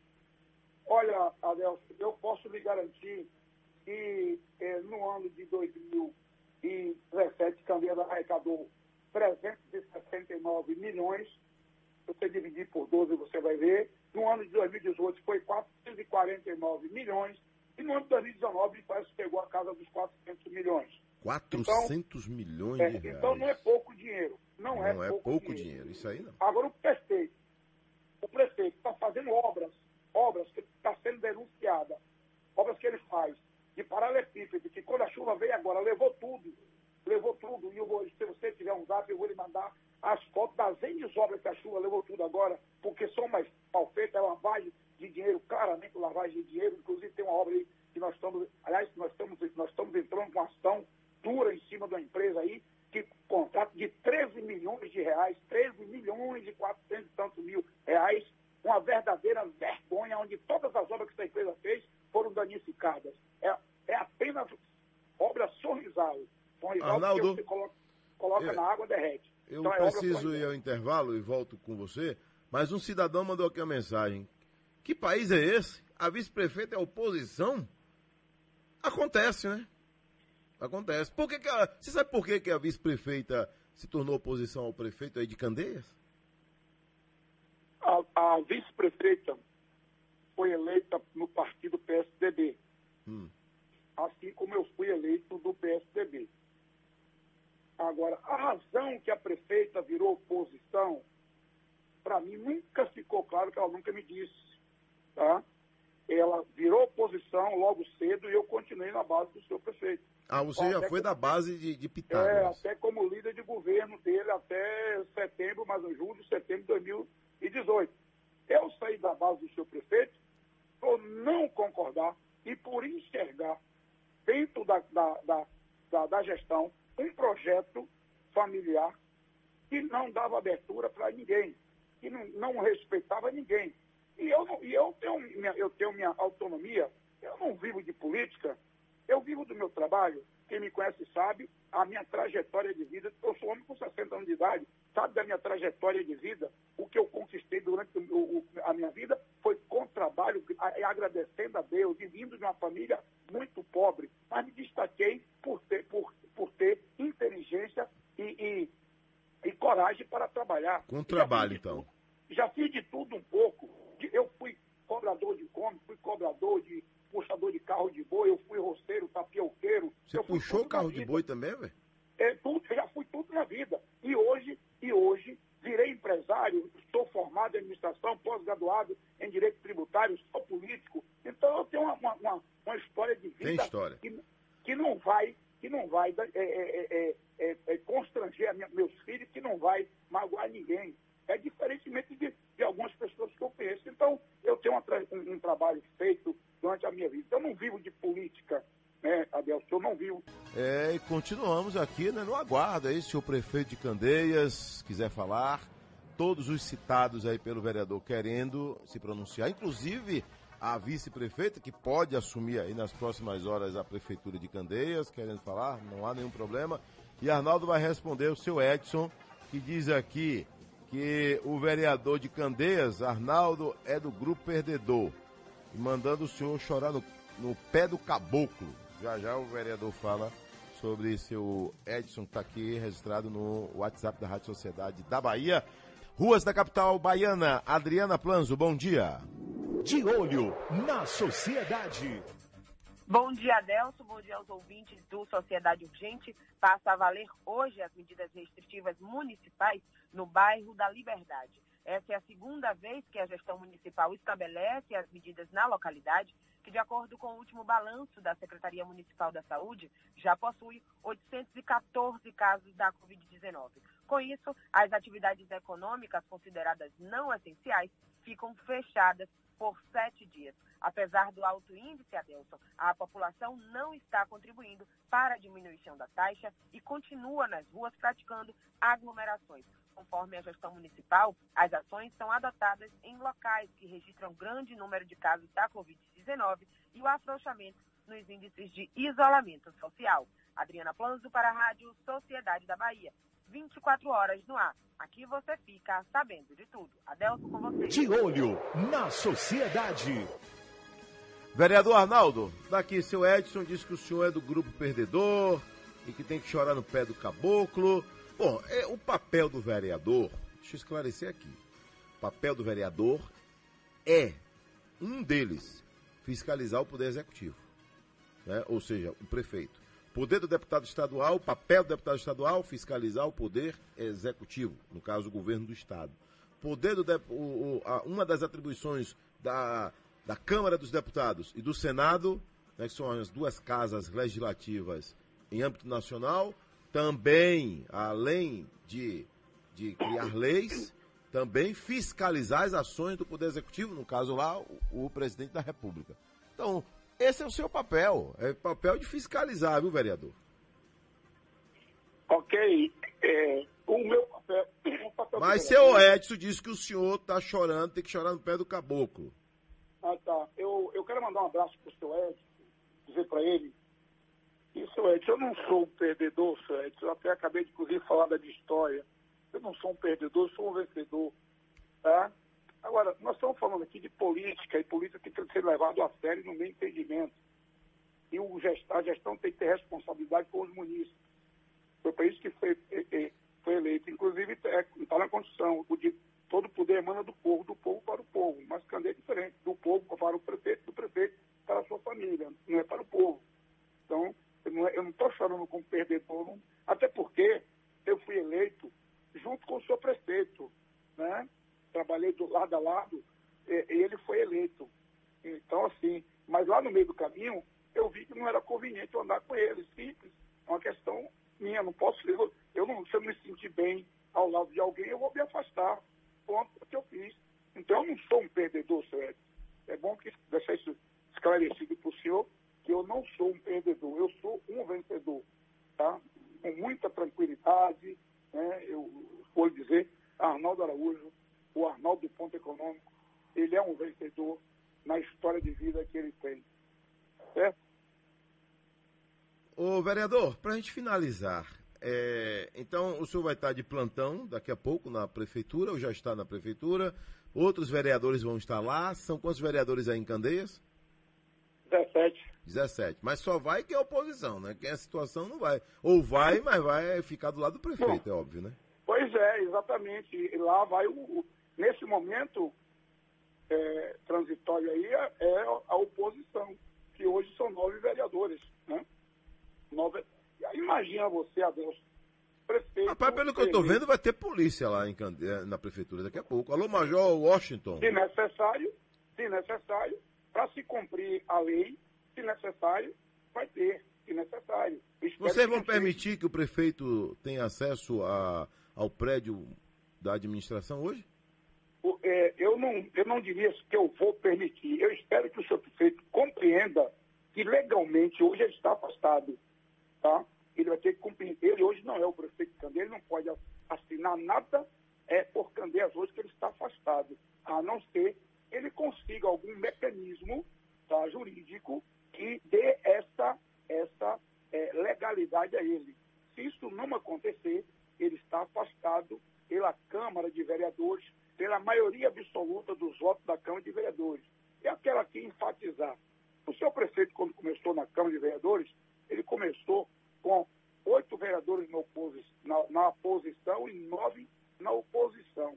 Depois foi feita uma, uma reversão, ele chegou a ter 16 vereadores na base. Hoje está o contrário, caminho de volta. Ele está com oito na base e nove na oposição, que pode chegar aí a 14, 15 de novo na oposição contra ele.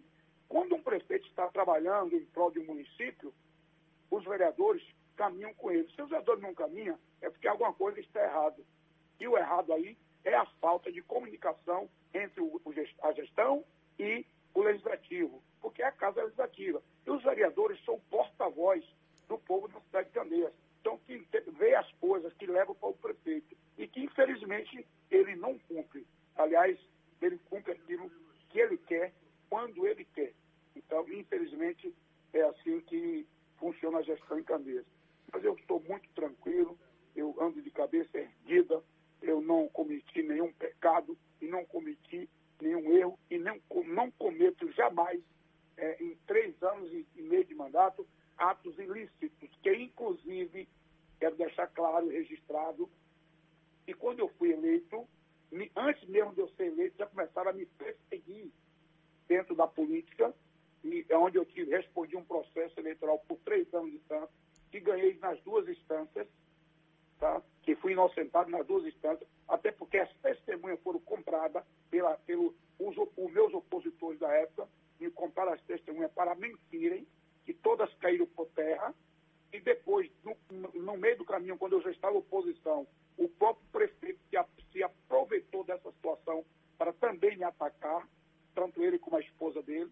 Mas eu sou, muito, eu sou uma pessoa muito perseguida politicamente na cidade de Candeias. Você está arrependido de lar- praticamente largar sua vida, sua história e entrar na política?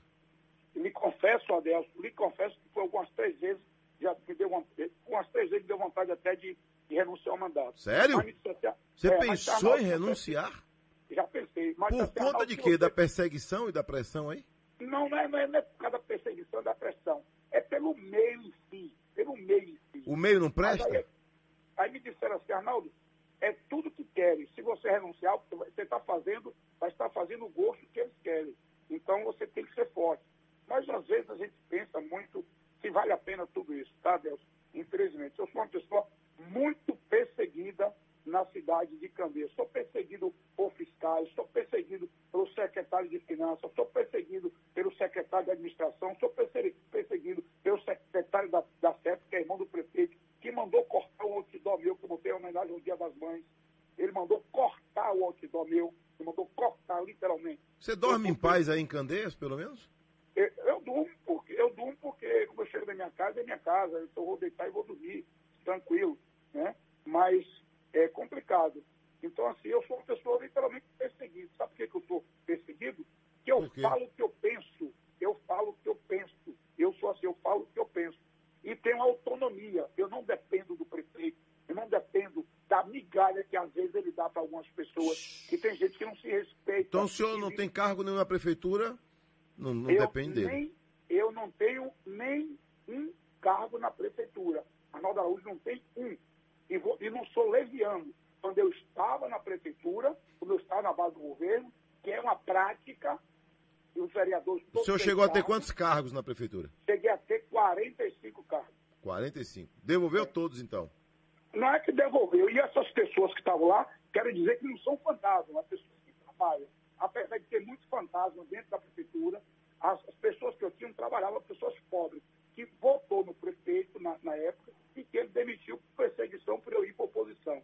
Então ele fique à vontade. Quem faz aqui, paga aqui. Arnaldo, um abraço. Obrigado, viu? Tudo de bom. Valeu, meu irmão. Um abraço. Tá aí, vereador de Candeias, né? Falando aí sobre o afastamento do prefeito. O prefeito querendo é só entrar em contato aqui com a nossa produção, né? Um abraço a Deus, que Deus te abençoe, te dê muita luz, muita paz, que você continue com esse carisma, com essa credibilidade que você tem no jornalismo baiano. Você tem muitos fãs e um deles sou eu. Fiquem todos com Deus e vamos juntos. Tá aí, né? Prefeito de Candeias, então, segundo a Câmara Municipal, deixa aí o finalzinho ô Cigenval, deixa aí. Segundo a Câmara, viu, seu Valera, o prefeito tá afastado. Mas o prefeito colocou uma mensagem na rede social dizendo que se for notificado. Ele tá dizendo que é ilegal. Que é ilegal. É. Caso Agora, seja você viu a nota da do TCM, Cali? Ô, Adelson? Pois é, o O TCM. Tribunal de Contas está dizendo Sim. que 86% dos municípios, Ah, eu vi se fiscalizar, tem alguma irregularidade Tem nas alguma contas. Irregularidade. Principalmente na saúde. E agora na pandemia, né? Isso. E agora na pandemia. Você ouviu aí o vereador de Candeias? Vi, tava ali, acompanhando. Rapaz. Desde sete meses que tô acompanhando você. Que coisa, hein, rapaz? Saí do ar, liguei a rádio. Saí da TV, liguei a rádio. Agora o detalhe é o seguinte. A prefeita Márcia Gomes assume ou não assume? Porque agora é pela É a Câmara. vice, né? Não, sim, pela Câmara ela, ela é a prefeita, ela vai tomar posse. E É. agora? Vai dar polícia, viu, Adelson? Não, eu já, já chamei aqui o Major Washington, que é o comandante. Eu vi. Major Washington, comandante da 10 CPM de Candeias. Major Washington, um abraço pra ele. Vai tá, já tá atento, com certeza. Porque os vereadores de Candeias Ah. vão estar na porta da prefeitura hoje para não deixar o prefeito entrar. Agora vamos evitar aglomeração na porta, né? Agora é que vai ser confusão. Todo mundo de máscara e fazendo o que lá? É, Aglomerando de máscara, então, é? Rapaz, que agonia, hein? Agora, situação parecida está vivendo Jequié, né? Também. Lá é senta e levanta. É, senta, levanta, senta, levanta, parecendo o cramunhão, senta, levanta, senta, levanta. Rapaz. Aliás, o vereador previu aí que alguma medida cautelar ele pode conseguir Ah, com sim. a justiça Não e é chegar na cama e chegar no gabinete com a medida na mão assinada por um juiz. Não é difícil, não. Acabou. Não é? O Brasil é assim. E, e é um direito, inclusive, né? Isso. Ele correr atrás, se ele conseguir. Conseguiu. Se não conseguir, espera até a hora de conseguir. Agora, é, os desmandos que foram citados aí pelo senhor vereador É. podem ser esclarecidos pelo senhor prefeito. Repito aqui, senhor Valério, como nós fazemos um jornalismo autêntico, um jornalismo A casa da democracia. da democracia. Antes da entrevista, eu citei aqui que o senhor Isso. prefeito, desde ontem, pelo menos desde ontem, fora os outros dias, que a nossa produção vem tentando aí convencer o prefeito a falar. Eu digo logo assim, convencer o prefeito, o senhor quer falar? Não. Assim eu soube que o prefeito disse que não queria falar. É. Li uma nota por espontânea vontade. Eu não tenho obrigação de ficar procurando nota onde que tem uma nota do prefeito. Eu Até não porque- notinha nenhuma, Adelson. Pois é, não, mas eu fiz o meu papel. Eu vi você fazer É, eu direitinho. fiz o meu papel, que é pra gente se amparar aí da- da- das situações legais. Pra evitar que alguém lá de. Vá, Adelson está do lado do prefeito. Ah, ou contra o prefeito. Ou contra o prefeito. Fuxicaria é o que não falta. Não falta isso. E a nossa audiência em Candeias é estourada, né? Eu sei disso. Então é preciso ter muito cuidado nessa hora. Então, a hora que ele quiser falar na Rádio Sociedade, os microfones estão aqui. Tem microfone à vontade aqui. Isso. Não é? Então fica à disposição dele aí, o senhor prefeito. A senhora eh, vice-prefeita. Outros citados aí pelo vereador. O vereador disse que até o Aldó que ele colocou Dia das Mães, o, o secretário da, da CESP cortou o Aldó. Que É. confusão, viu, meu irmão? Perseguição, né? Perseguição da Jossa. É. E no mais, secretário de saúde do Rio de Janeiro preso, hein? Rapaz. Ex-secretário, tá preso. Que confusão. Mas, Adelson, Respirador, Brasil- o respirador tá deixando muita gente sem ar. sem ar, sem oxigênio. É. Ó, mas o Brasil é um país maravilhoso. A população carcerária agora é flutuante. Ah. A polícia prende de manhã, o cara tá em casa. É porque o vagabundinho não pode pegar coronavírus. É. O vagabundinho não pode pegar coronavírus. Tá pode pegar igual é a família. muriçoca, todo dia tem a guerra, a batalha. Eu sugiro aí as próximas operações, É. é, o nome, né? Que a polícia É. sempre coloca o nome, né? Coloca o Aliás, nome aí, ó. aliás, o que não, tá gastando muita tinta, mais tinta do que bala. Operação sem ar. Operação pulmão. Pode ser também, né? Efizema pulmonar. Rapaz, o que é isso? Ó, notícia boa: mais de 400 mil pessoas podem sacar o auxílio emergencial hoje, segundo Opa! o governo federal, viu? Quase 6 milhões aí de reais. é é mais um calendário sendo liberado hoje. E o governo federal libera 3 bilhões para cultura e auxílio a artistas informais. Ontem eu coloquei um protesto de, de músicos aqui de Salvador, né? Eu vi. O músico que não tem live, o músico que não tem uma patrocinadora gigante. Entendeu, Isso. Silvio Valera? Então, esses músicos estão passando fome. É verdade. Não é todo mundo que é um, um Lima da vida, não é todo mundo que é. É. um Daniel da vida, que na hora que abre uma live tem 2 milhões assistindo e há um interesse comercial muito grande. Não é verdade? Isso. Esses músicos aí, eles sobrevivem basicamente dos barzinhos, das praças, né? Da- daquelas atividades ali, praticamente no mercado informal.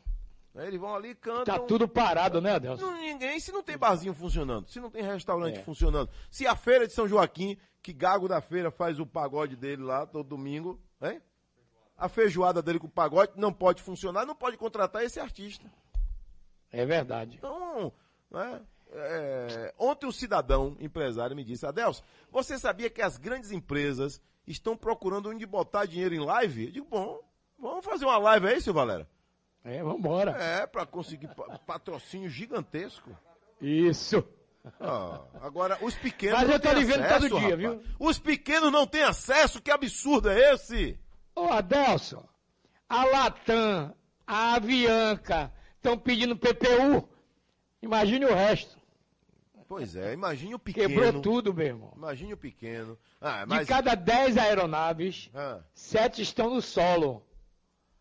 É, não o- estão voando. O impressionante de tudo é que quando você vai ver a a- a- o patrimônio pessoal de cada um, todo mundo. Ah, Seu é Ricardo já boa. foi solto. Diz que o patrimônio dele É. não foi abalado em nada. É. Seu Ricardo já foi solto desde ontem.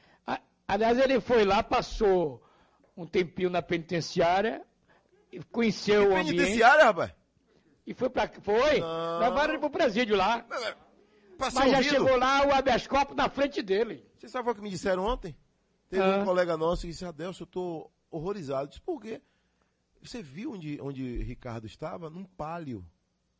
Hum. Ah, meu Deus do céu. Irmão, é igual um é- ex-prefeito de Salvador. que anda de Uno. O cara tá chocado que porque ficou pobre. O homem tava num palio, foi sair, sair da, da, da, da oitiva num palio. Ele tem o carro que ele quiser, o avião que ele quiser, velho. É. Deve Valeu, de Adelson. advogado dele.